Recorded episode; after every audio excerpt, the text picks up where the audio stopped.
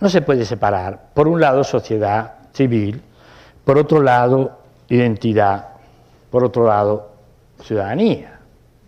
Lo que necesitamos son identidades ciudadanas, mucho más que identidades culturales. O sea, identidades en las que la cultura no se agote en lo cultural y genere modos de convivir, genere redes de acción capaces de tener más poder para enfrentar los otros poderes. La identidad vale en la medida en que genera comunidad, solidaridad, reciprocidad. Si no genera eso, maldita sea la identidad,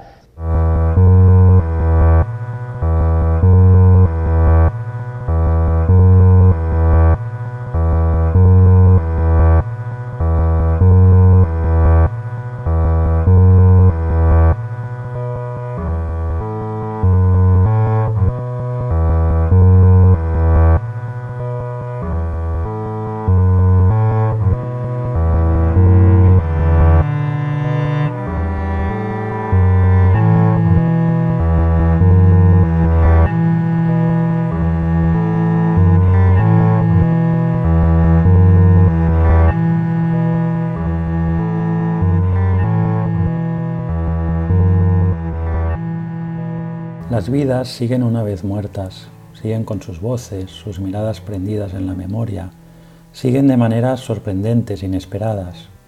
El 12 de junio de 2021 murió en Cali Jesús Martín Barbero, tal vez el pensador más importante de Iberoamérica en comunicación y cultura.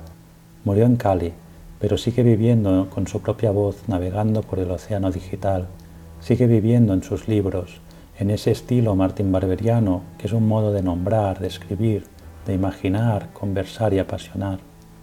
Nacido en España, en Ávila, en plena guerra civil, en el año 1937, pasó por la Universidad de Lovaina, en Bélgica, antes de instalarse definitivamente en Colombia, donde pasó el resto de su vida y forjó su célebre trayectoria intelectual que lo han convertido en un referente latinoamericano en cuestiones de comunicación y cultura.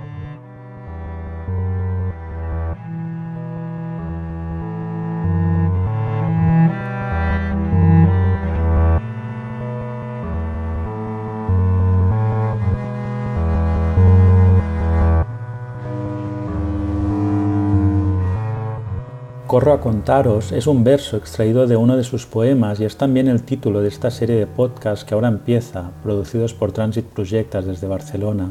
Son tres los capítulos, tres movimientos, donde Jesús Martín Barbero se vuelve prisma. Hemos querido reunir voces, también la suya, para seguir imaginando, escuchando y reflexionando sobre comunicación y cultura, lo oral y lo digital, lo popular y lo académico. En esta primera parte empezaremos con una charla entre desde Colombia Omar Rincón, profesor de comunicación de la Universidad de los Andes, y el gestor cultural Fernando Vicario, y desde Barcelona Ángel Mestras, director de Transit Projectas y del Máster de Empresa e Instituciones Culturales de la Universidad de Barcelona. Este primer capítulo terminará con breves testimonios de varias mujeres amigas y especialistas en la obra de Martín Barbero desde diferentes lugares de Latinoamérica Escucharemos por este orden a Marita Mata, Inmacolata Vasallo de López, Amparo Cadavid, Nora Mazziotti, Clemencia Rodríguez y Amparo Marroquín. Pero antes vamos a empezar con la charla que sirve para recuperar la faceta cultural de Martín Barbero desde una visión íntima y personal y a la vez creemos que útil e introductoria de su pensamiento y su obra. Una obra que si bien es conocida por sus ensayos, también abarcaba la plástica, con sus collages visuales y la poesía, que quedó recogida justamente en el libro El Guerrero y el Árbol, que también ha coeditado Transit Projectas y del que hemos extraído este corro a contaros, que da nombre a toda la serie.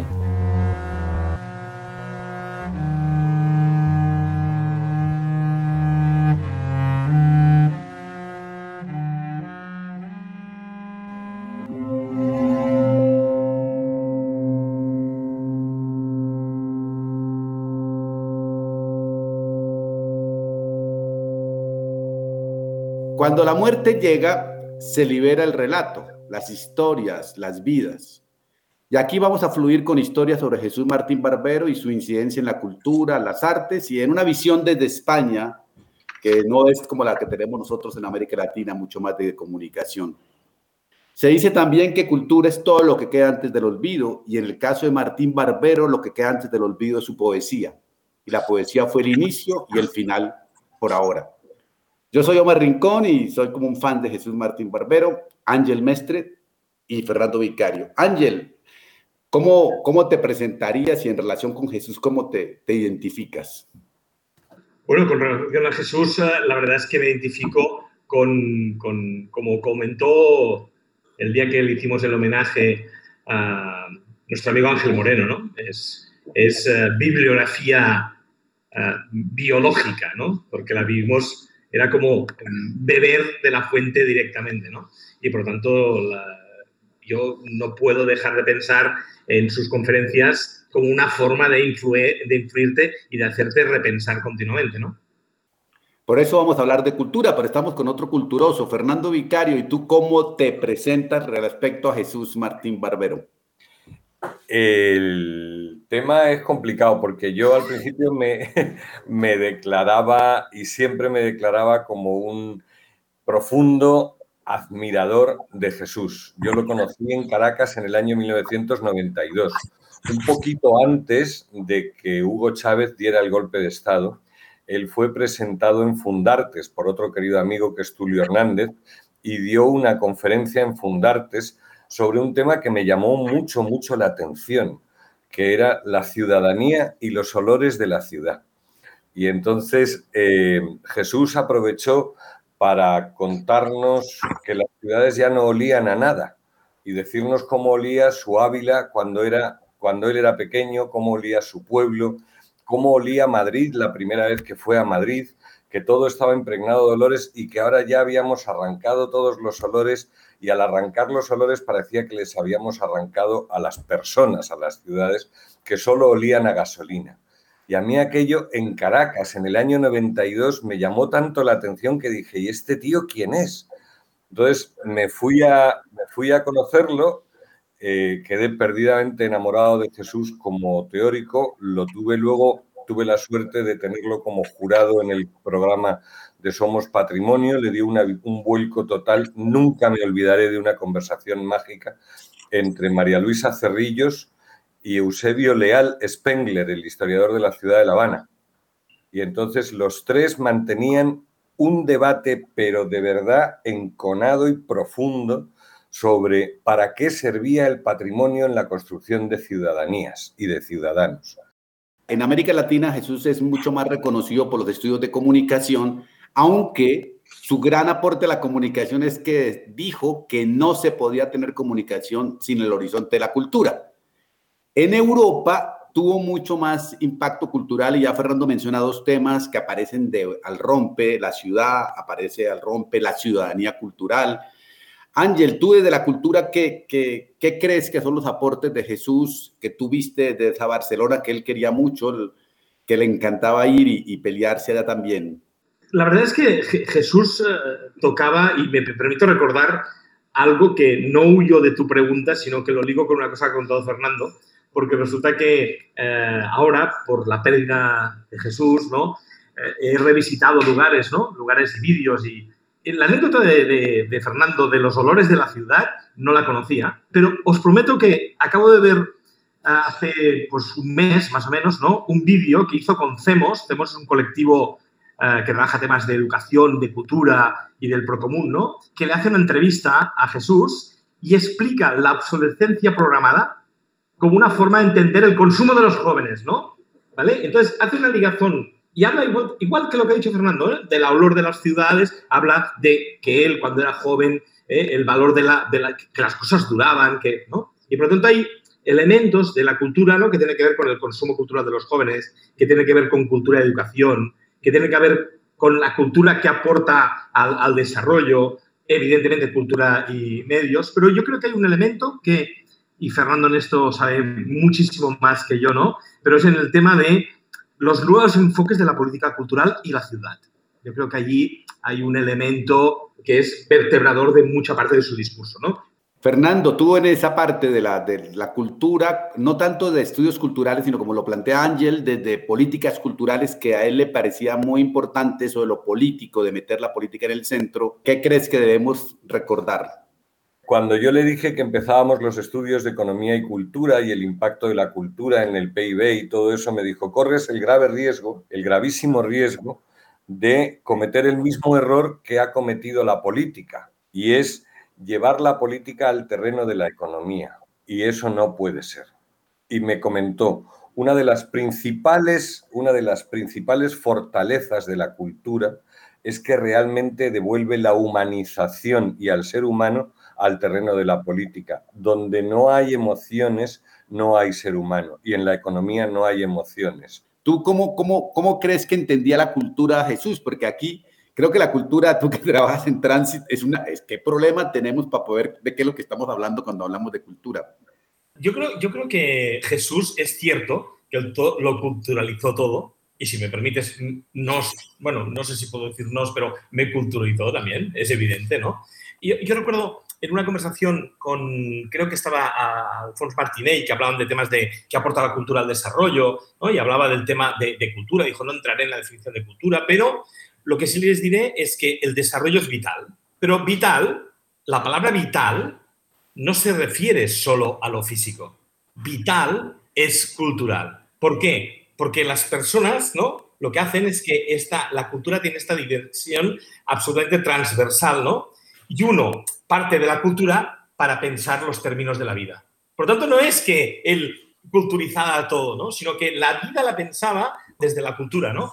Y, me parece que eso le hacía que lo culturizase todos, ¿no? Pero insisto, ¿eh? si uno parte de la cultura para pensar la vida, entonces eso es cuando cobra razón. Y, y, eso en la política, Fernando, se volvía una propuesta que se habla de ciudadanía cultural. Yo a él fue como el primero que le escuché hablar de eso, de ciudadanía cultural. ¿Qué es esa cosa? Es que, es que esa pregunta tuya, Omar, es una pregunta trampa, porque eso de ciudadanía cultural es como lo que estabas hablando antes con Ángel, ¿no? Es, me voy a permitir el lujo de, leer algo que él escribió en, en su libro El guerrero y el árbol para definir lo que es la ciudadanía cultural. Dice, busco esta noche humildemente a alguien que me ofrezca un cansancio, léase soledad, léase miedo, en que apoyar el mío. Alguien con quien tomar café, con quien leer un libro, con quien andar despacio, con quien tener silencio, con quien amar para seguir andando. Yo creo que eso era la ciudadanía cultural para Jesús. Yo creo que realmente la ciudadanía cultural era tener la posibilidad de estar con el otro. Esa definición de Jesús la he repetido hasta la saciedad. Me la dijo en su cuartito, aquel cuartito que tenía encerrado. Me dijo, mira, Fernando, podemos volvernos locos tratando de encontrar definiciones de cultura. Pero la cultura es la mejor forma que hemos encontrado los seres humanos para estar juntos y entendernos. Y eso, alguien con quien amar para seguir andando.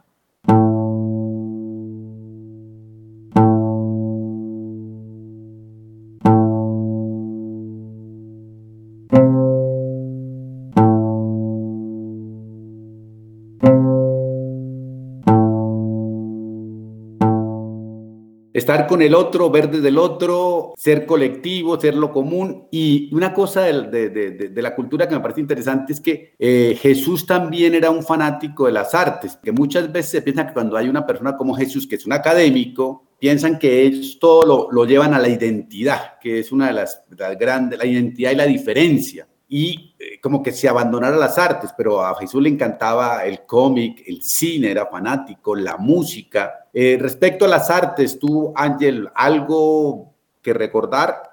No podría, yo creo que no podemos llegar a decir que en la faceta artística ¿eh? de Jesús, ¿no?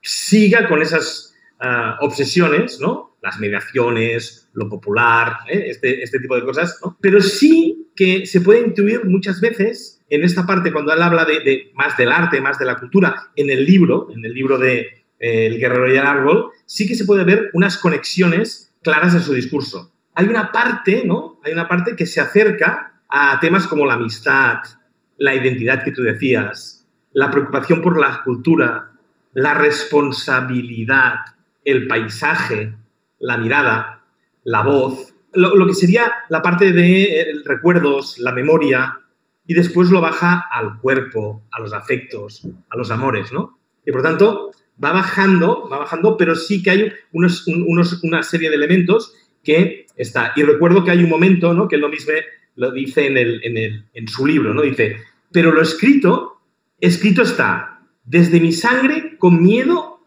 y pena. Y como el plan es pan verdadero, así mi pobre grito de poeta. Es decir, sigue, sigue hilvanando esta, esta forma de entender el, el, arte, esta forma de entender la cultura, ¿no? Y lo curioso además que estamos hablando de algunos de estos poemas son del año 67, 65. Estamos hablando de un Jesús Martín Barbero muy, muy joven, ¿no? Sí, Ángel, yo creo que una de las cosas importantes de Jesús es que viene de la cultura popular española, descubre la cultura popular latinoamericana, se va por las músicas, se va por los afectos de la madre, se va por todo, pero lo primero que él hizo fue poesía, luego se fue a la filosofía y terminó en la cultura y la comunicación, pero su último libro fue volver a la poesía y entonces eso es, es como, como un cierre perfecto de, de, de, cómo fue lo que le obsesionaba de verdad y se publicó El Guerrero y el Árbol, un libro que, que parió Fernando porque se fue con él. Él siempre leía unos poemas, pero tenía, un, tenía una cantidad de poemas, unos se repetían, otros se, estaban ahí. Y se publicó en España en coedición con Transit Projects. Entonces, Fernando, hablemos ahora sí del guerrero y el árbol que ha estado en el fondo de esto cuando hablamos de cultura y hablemos con Ángel también de este libro. Y, y una cosa, Omar, que, que, señalabas antes y que me gustaría mucho eh, recuperar su afición por el arte lo lleva a algo que yo hacía mucho tiempo que no veía a nadie que hiciera, que son los collages. Los collages de Jesús eran absolutamente impresionantes, o sea, los collages que tenía en su despacho con fotos y, y aquellas cosas que ponía en su puerta. Y recuerdo que tuve la magnífica suerte de ir con él, con Alphonse Martinel, al lugar donde se suicidó Walter Benjamin y entonces allá fuimos y allá estuvimos y cuando de pronto vuelvo un día y vuelvo a su casa y veo en la parte de atrás de la, de, de, de la puerta de su despacho un collage del, del, lugar donde se había suicidado Walter Benjamin de fotos hechas por nosotros, que le habíamos mandado fotos hechas por él y fotos que él había recuperado y fotos, que en aquel collage estaba la capacidad visual que tenía Jesús que era impresionante y era una capacidad absolutamente impresionante de entender el arte desde la visualidad y desde lo que recordaba esa visualidad y hacer aquellos colas que eran maravillosos. El guerrero y el árbol nace un día gracias a un malentendido entre él y yo, bueno, y en el que participó Elvira. Elvira, imprescindible hablar de Elvira en la vida de Jesús, ¿no? Entonces, nace de, un día en el que Jesús me dice, busca en el ordenador tal cosa que no sé qué y no sé cuántos.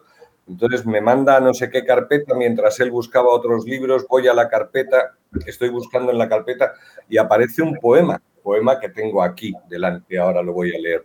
Y digo, coño Jesús, pero esto es la hostia, ¿esto quién lo ha escrito? Y me dice yo, digo, pero no me digas que haces poesía, dice, pues claro. Y entonces empezamos y Elvira empezó a recuperar todos esos poemas y Elvira me pasó un primer borrador y Elvira mm, me dijo, pero de verdad, Fernando, vas a hacer algo con esto. Y entonces hablamos con Marina y hablamos con un montón de gente, contigo, Omar también, para que volviera a leer todo lo que íbamos recopilando. Y cada vez que yo llegaba a su casa me daba un poema nuevo. Quedarnos con el texto que está aquí del Guerrero y el Árbol y esa selección fue un trabajo arduo, fue un trabajo importante, pero es que tú fíjate lo que me encontré buscando otra carpeta. Se llama Humana Verdad, dice, y pensar que los gritos se llenen de silencio para ser verdaderos y el amor se desnude del barro para poder amar y la mano se rompa sin formar la caricia para llegar al fondo del alma, del amor, y los labios me duelan de ganas de besar, que todo viene luego, un todo más total. Entonces yo me encuentro aquello en el ordenador de todo un pensador que hacía ensayos, que no sé qué, digo, pero Jesús y esto. Pasamos tardes gloriosas que le agradeceré a la vida eternamente aquellas tardes seleccionando sus poemas. Ángel, tú que lo, que lo coeditaste en España, dices que lo lees y ves como mantras, frases que te, te llevan a pensar la cultura y a pensar la vida, que, que has hecho una lista. Sí, fíjate, eh, estuvimos, eh, cuando estábamos preparando todos estos podcasts, ¿no? eh, teníamos que escoger el, título del podcast, ¿no? Y claro, el, título del podcast hizo que Didac, con Mario, contigo Omar, con Fernando, ¿no? Estábamos viendo y fijaros, voy a, voy a aparecer aquí un tuitero, ¿vale? Un tuitero, pero todos estos son posibles títulos del podcast, ¿de acuerdo? Y todos son dos, tres palabras de sus poemas. El umbral de la palabra, diaria traición, intento deciros, tierra anochecida, vecino de la vida, la voz desde su entraña, empujar la voz, la media voz, más que el grito, museo de barro, asomaros a este bosque, tan libre y sin disfraces, las cosas no por su nombre olvidado, mi voz hacia sus manos, hombres en fila, subir de dos en dos las escaleras, salir del camino a despedirte, como caballos verdes a galope, cruza mi voz, queriendo resucitar la historia, grito de poeta, mi pobre grito, palabras interiores, el próximo latido, mi voz entre dos voces compartida, gritando por la casa, corazón de juguete, corro a contaros, tengo que deciros lo que mis ojos vieron, como si hubiera sido un invitado, espectador no más, el secreto del encuentro. Y nos paramos, pero es que hay, o sea, todos son buenísimos, ¿no? ¿De acuerdo? Y algunos, eh, me parece, Omar, eh, y te invito a, que lo cuentes, ¿no? Que decías tú que muchas veces decía frases que no, como, como incompletas, ¿no? Como estas que acabamos de leer, ¿no? Sí, es que él tiene una característica de pensador, eh, de abuelo, de lo de popular, de la oralidad.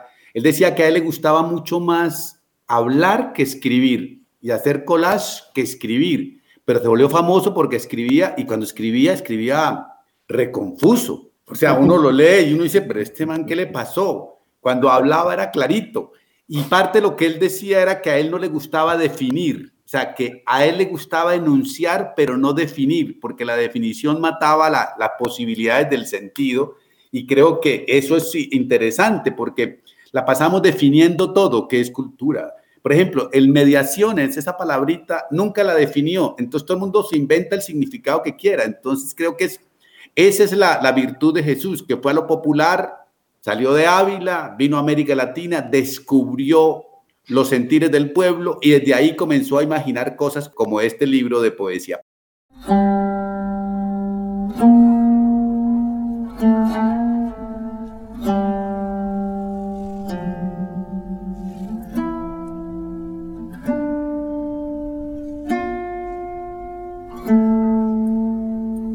Terminar y cerrar este diálogo entre nosotros, eh, Fernando y ya los invito a que cuenten una pequeña historia que les haya pasado con Jesús, cualquier mini historia para que lo volvamos otra vez cotidiano y nos alejemos de la elucubración cultural.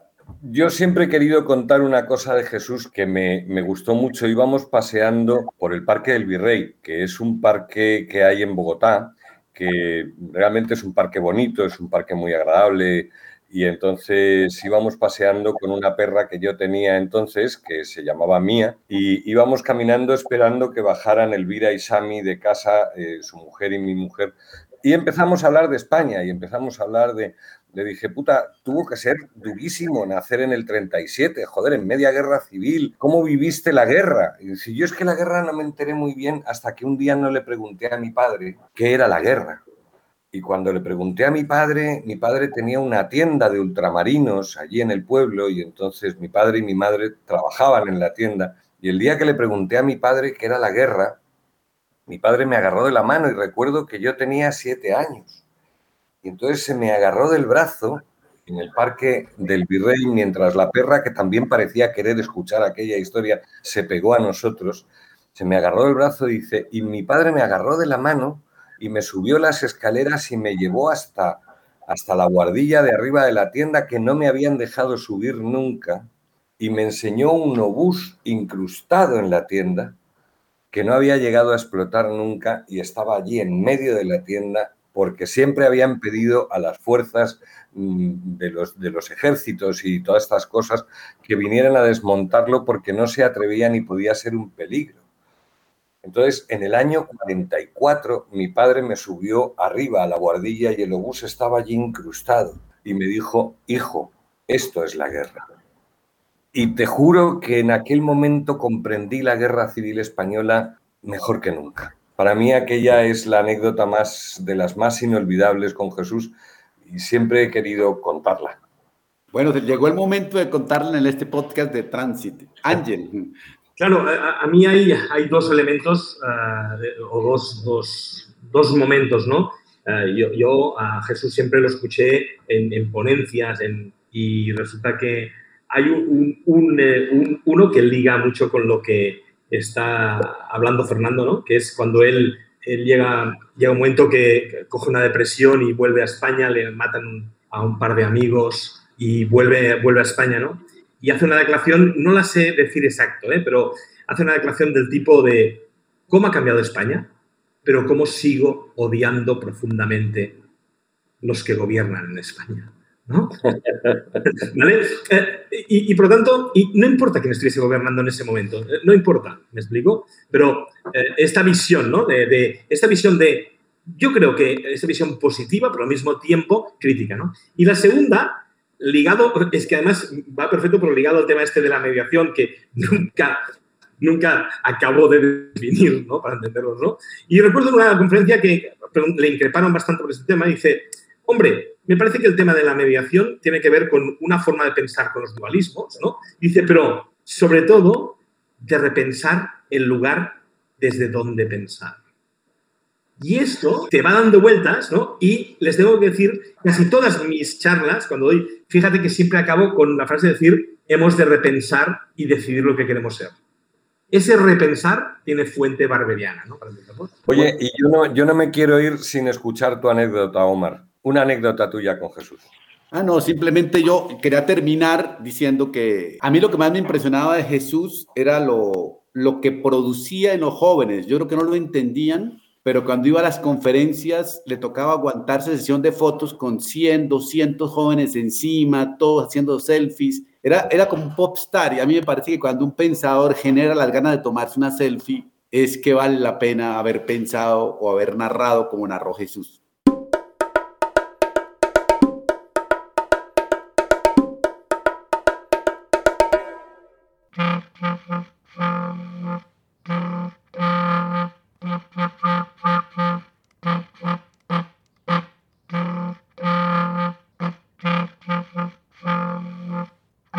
Vamos ahora con una serie de testimonios de personas que acompañaron a Jesús, lo inspiraron, se inspiraron de él y son una serie de mensajes que como un buzón de WhatsApp nos han ido dejando. Empezamos con Marita Mata, caminó con Jesús por los caminos de la oralidad, el territorio, lo popular en América Latina y siempre estuvo ahí como amiga y colega del pensar. Jesús Martín Barbero fue un maestro y un amigo. No me canso de decirlo desde ese día triste en que nos dejó. Fue un maestro porque tuvo la capacidad de compartir su pensamiento y compartirlo generosamente. Fue capaz de leernos a las más jóvenes, a los más jóvenes, de criticarnos, de ayudarnos a pensar, de enseñarnos a pensar desprejuiciada, libremente. Y fue un amigo porque supo poner la oreja y el corazón cuando lo necesitábamos, cuando estábamos tristes o cuando estábamos alegres.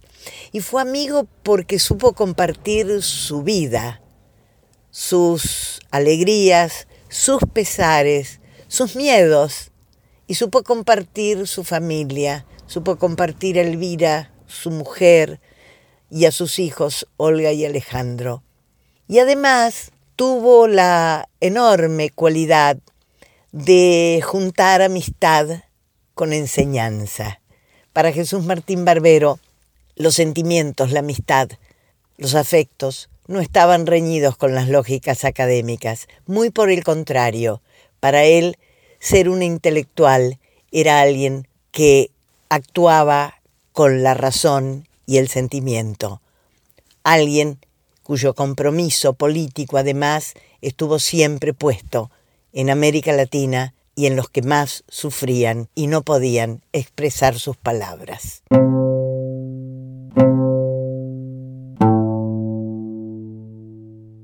Inmacolata Vasallo de López fue su amiga brasileña con la que imaginaron juntos una Latinoamérica unida por la telenovela. Inmaco ha sistematizado la teoría martín barberiana de la comunicación. Siempre me ha encantado eh, la condición que Jesús se decía como navegador, como un cartógrafo que hace mapas nocturnos y con estos mapas nocturnos quiere entender la vida de las personas en el cotidiano, la vida real de las personas involucradas en sus culturas, en sus modos de comunicar. Con estos mapas a verificar las cosas interesantes que acontecen como, por ejemplo, de a las personas gustar las músicas locales, mas también acompañar las listas de los éxitos musicales internacionales, cantoras y cantores, dándoles gusta participar de modo modo intensivo, não participativo de las fiestas locales, como também seguir los partidos de fútbol Sí, en esta mezcla que se da en la vida de las personas, Jesús llamó de mediaciones. Esas mediaciones que permiten la comprensión y también los estudios. Y así los estudios eh, que han sido hechos a partir de la referencia de Jesús por toda América Latina y por otros países. Y es esto, ¿no? Un, como si fuera una referencia permanente y cada vez más fuerte y más afectiva.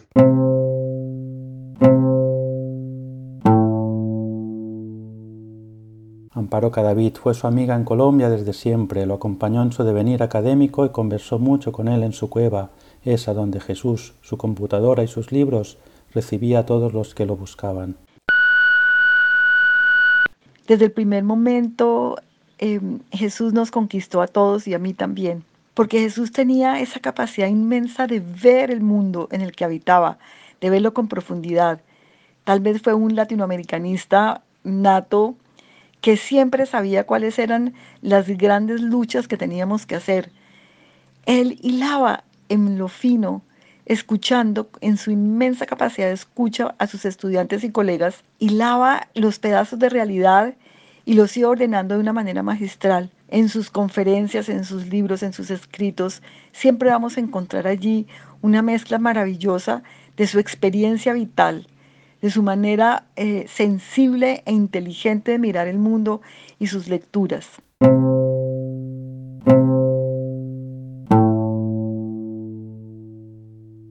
Nola la reina de la telenovela y el melodrama en América Latina, argentina ella, amiga de Jesús desde lo cotidiano, con pinche de Elvira, amiga desde lo intelectual, lo político y la vida.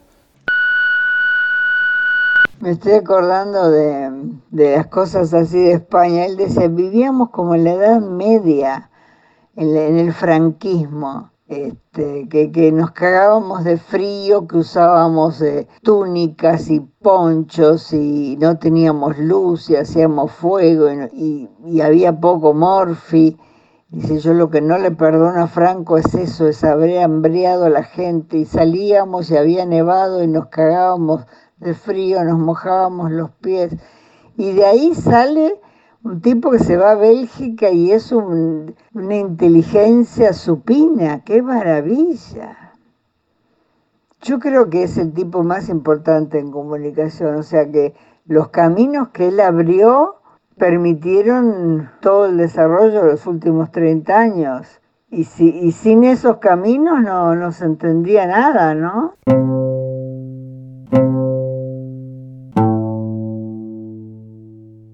Clemencia Rodríguez aprendió a investigar el melodrama y lo popular con Jesús. Desde ahí se fue con lo popular, colombiana con su carrera académica, hecha en los Estados Unidos, lo evoca así. Uno de los impactos que más, más importantes y significativos que dejó en mí, fue el haber como haber permitido y haberme incentivado a dar la vuelta y darle un poco la espalda a Europa y al norte global para escuchar el territorio, lo que es América Latina, el alma, el espíritu, el paisaje, la historia de América Latina, de Colombia, ese darle la vuelta a la interpretación del mundo, creo que en mi vida fue, es producto de las enseñanzas del maestro.